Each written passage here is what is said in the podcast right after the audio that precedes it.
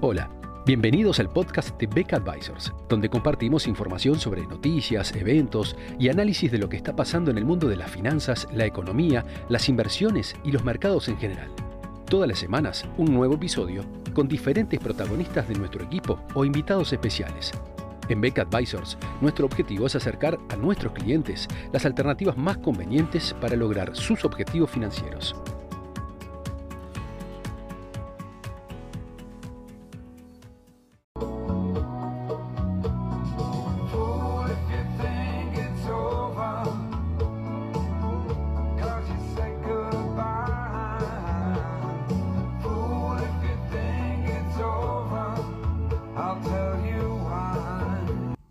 El entusiasmo del mercado ante el dato de inflación en Estados Unidos conocido el 9 de agosto, sumado a lo que había sido también la reacción tras la última reunión del Comité de Política Monetaria de la Reserva Federal, me trajeron a la mente algunas estrofas de esta canción de Chris Ray, Full If You Think It's Over, del año 1978.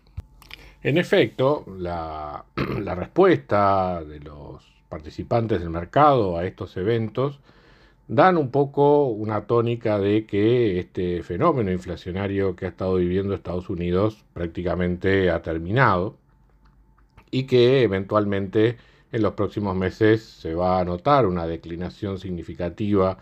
en la tasa de inflación que se espera va a ser acompañada por una reversión en este proceso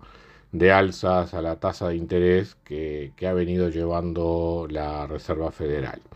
De hecho, muchas proyecciones ubican la tasa de interés bajando durante el año 2003 de la mano de una inflación que rápidamente estaría retornando a niveles del objetivo de la Reserva Federal, que es 2% anual. Me temo que, sin embargo, esas expectativas son excesivamente optimistas ni el mensaje de la Reserva Federal tras la última reunión de fines de julio, ni una lectura detallada de los datos de inflación publicados en esta semana del 10 de agosto, dan a entender que eh, la inflación esté ya en un proceso de declinación. Probablemente sí empiece a bajar, pero a un ritmo mucho más lento del que, eh, del que se espera.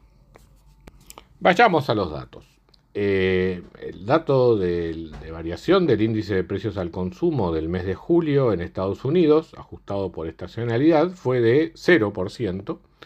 lo cual llevó la variación en los últimos 12 meses a 8,5% anual.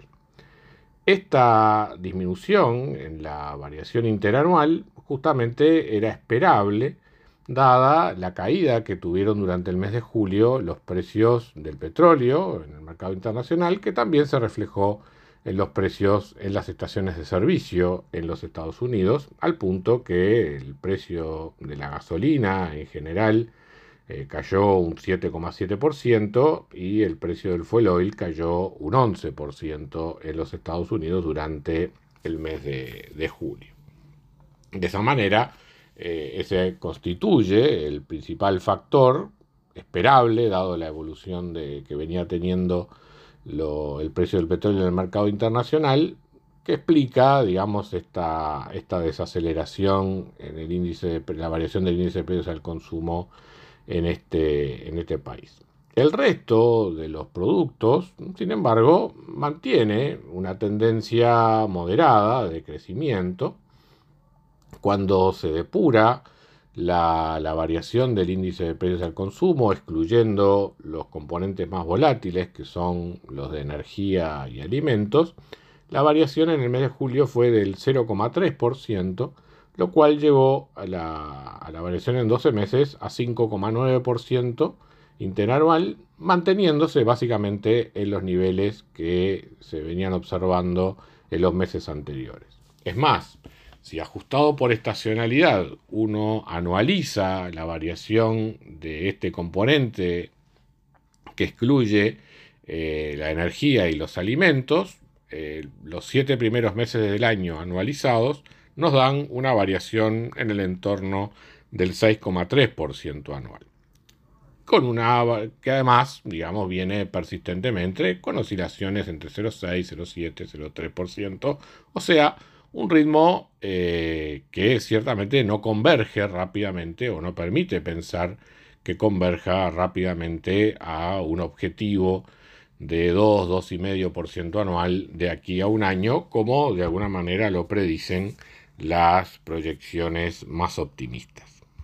De hecho, habrá que ver qué ocurre en los meses de agosto y septiembre, eh, ya que en el mismo mes del año pasado la variación del índice de precios al consumo fue del 0,2% y del 0,3% respectivamente. Es decir, eh, entramos en un periodo de dos meses en el cual la base de comparación con el año anterior es mucho más baja de lo que había sido en los meses anteriores. Eh, entonces no sería de extrañar que esta reducción en la variación interanual a 8,5% que se observó el mes pasado, de alguna manera se estanque, se lentezca en los próximos dos meses. Y bueno, eh, habrá que ver cómo reacciona, por un lado, la Reserva Federal a los, a los datos que se van recibiendo y por otro lado, el propio mercado ante la eventual confirmación de que este éxito en la lucha contra la inflación en realidad es solamente parte de una batalla que todavía tiene un largo camino por recorrer.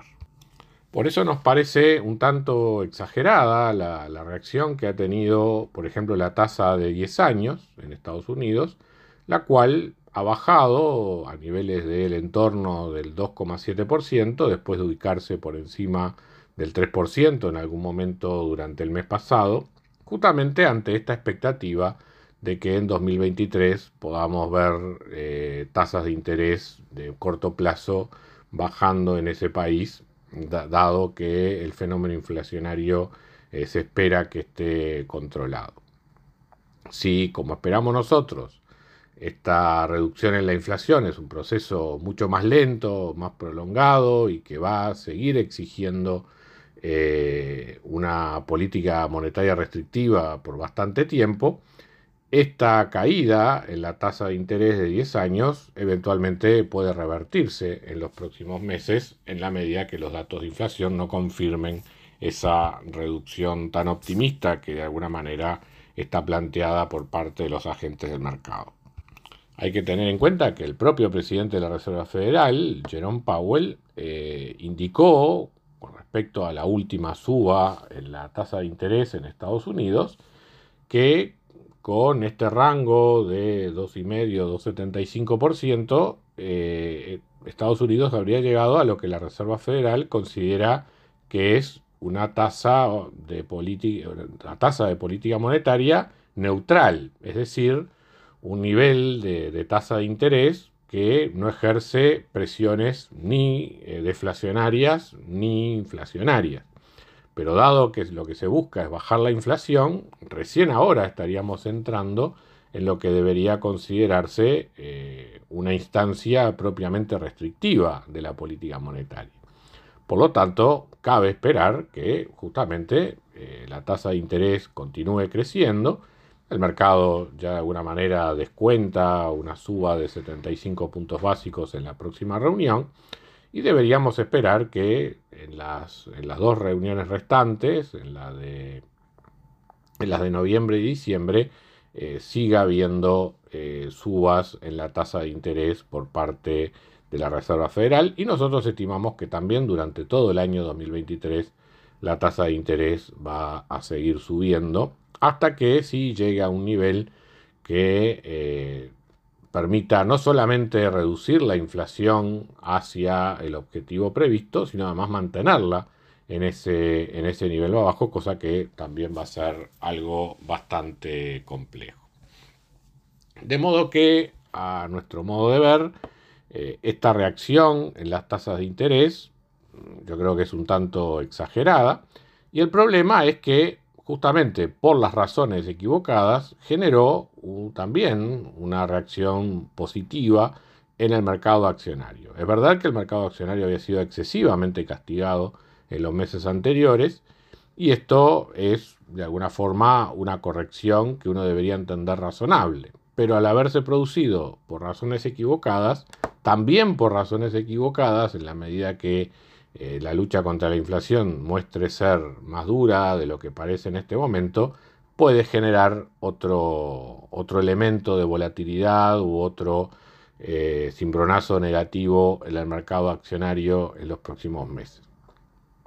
Por lo tanto, a nuestro modo de ver, eh, la, situación está lejos de, estar claramente en una senda positiva,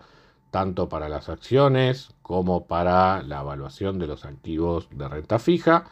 Eh, creo que nos espera todavía un largo camino de volatilidad por delante hasta que eh, realmente la, la, inflación alcance una tendencia decreciente.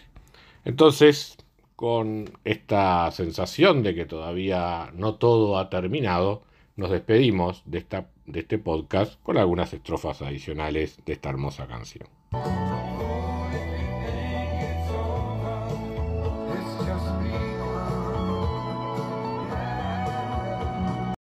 Muchas gracias a todos por escuchar otro episodio del podcast de Beck Advisors.